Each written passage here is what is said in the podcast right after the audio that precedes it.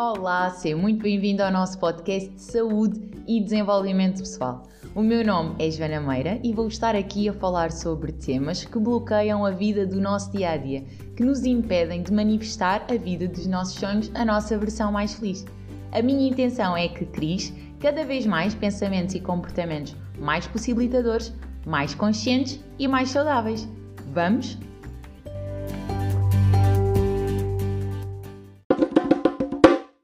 Depois, no segundo episódio, termos estado a falar sobre compaixão, depois, no terceiro episódio, ter estado a falar convosco sobre intenções e expectativas. Hoje estou aqui para falar convosco sobre consciência. A escolha destes temas para dar início ao nosso podcast foram muito intencionais, foi tudo muito escolhido a dedo, porque faz-me sentido que o mergulhar na nossa essência, que este processo de redescoberta, do voltar a casa, aconteça da forma mais saudável possível.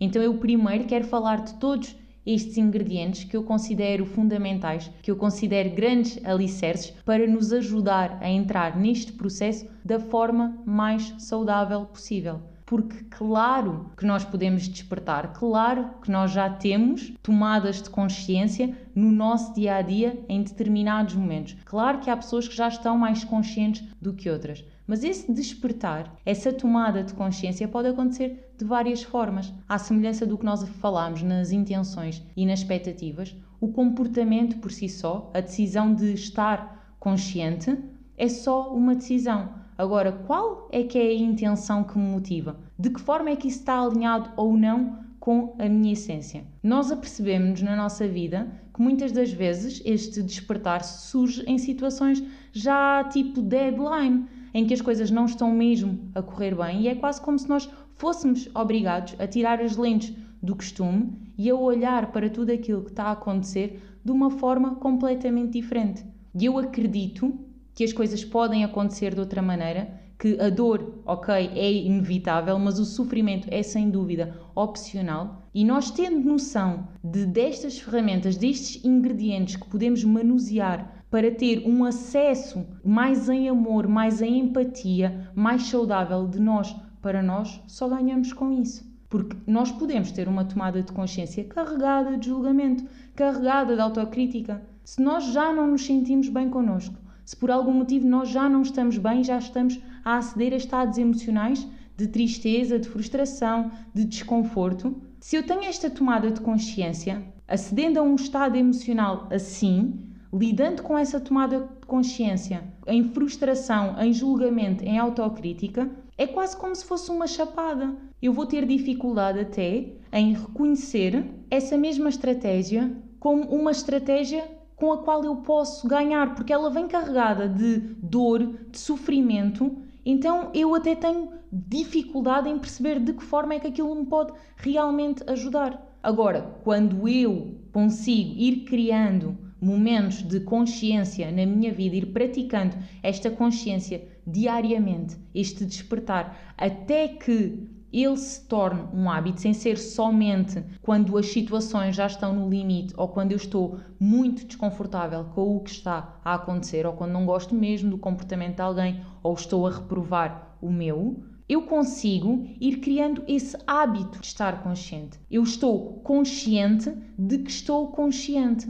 Porque o que nós vemos ao longo da nossa vida é que apercebemos, olhando para trás, que houve imensas mudanças Claro que nós já mudámos de hábitos, nós já mudámos de padrão, nós já deixámos comportamentos e foram trocados por outros. Mas essa troca, essa substituição, acabou por acontecer muitas das vezes de uma forma inconsciente. Foi o nosso inconsciente a dar resposta perante situações que estavam a causar-nos desalinhamento e que já não dava para suportar mais, então ele criou opções e nós fomos. A questão é que, havendo essa presença do inconsciente a decidir sem o consciente estar presente, nós nem nos apercebemos da responsabilidade, do mérito, nós não nos apercebemos que nós tivemos lugar naquela escolha.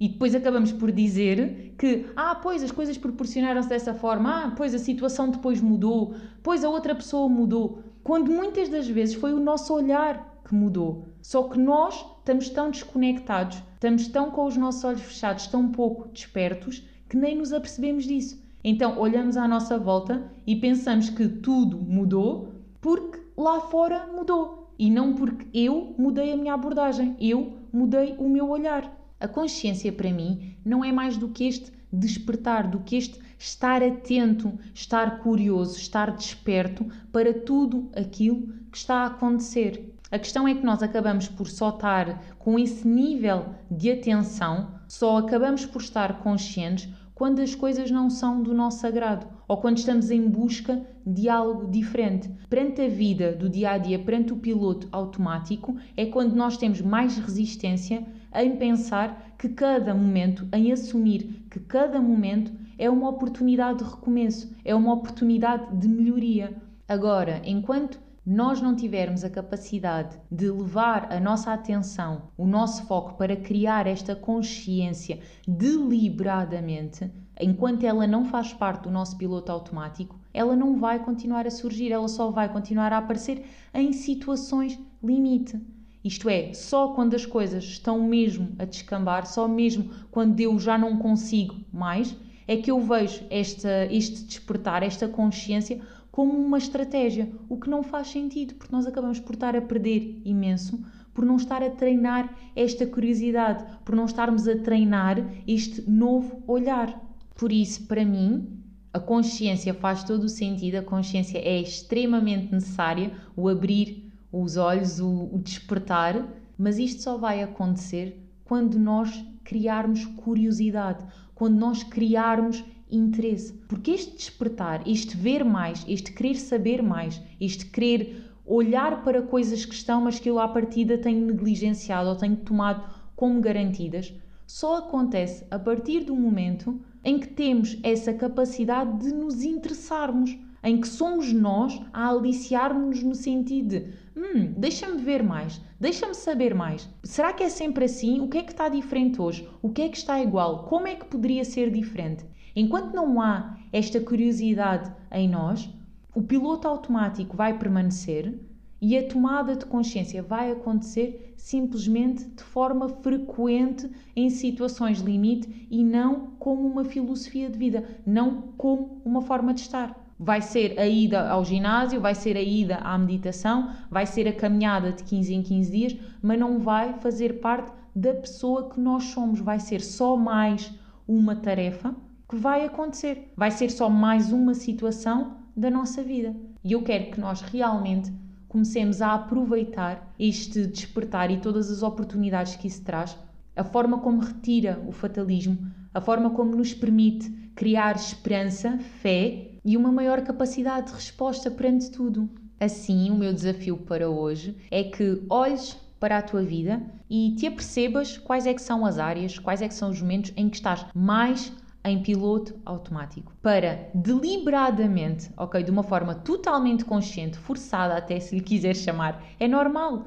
O natural, aquilo que nós chamamos de natural, é a nossa zona de conforto, é o nosso piloto automático, o que não quer dizer que isso nos vá trazer felicidade. Por isso, sim, numa fase inicial temos mesmo que forçar, ter essa disciplina para avançar com o comportamento diferente, porque senão, óbvio que o piloto automático vai sempre sair a ganhar, vai ser sempre ele que se vai manifestar porque é o comportamento com menor gasto energético, o nosso corpo, pela resistência natural à mudança, é mesmo isso que vai querer. Por isso, desafio-te a olhar para esses momentos, a perceberes de que forma é que podes trocar as voltas ao teu piloto automático. Imagina lavar os dentes com outra mão, ir para o trabalho por outro caminho, escolheres outro sítio onde tomas o pequeno almoço, mudares de lugar à mesa, por exemplo, em casa, quando estás com a tua família, trocares a ordem das refeições. Qualquer uma destas ações vai te ajudar a quebrar esse padrão, a fazer com que o teu mindset, o teu piloto automático, perceba que, oh, ok, afinal já não há só uma opção, há mais.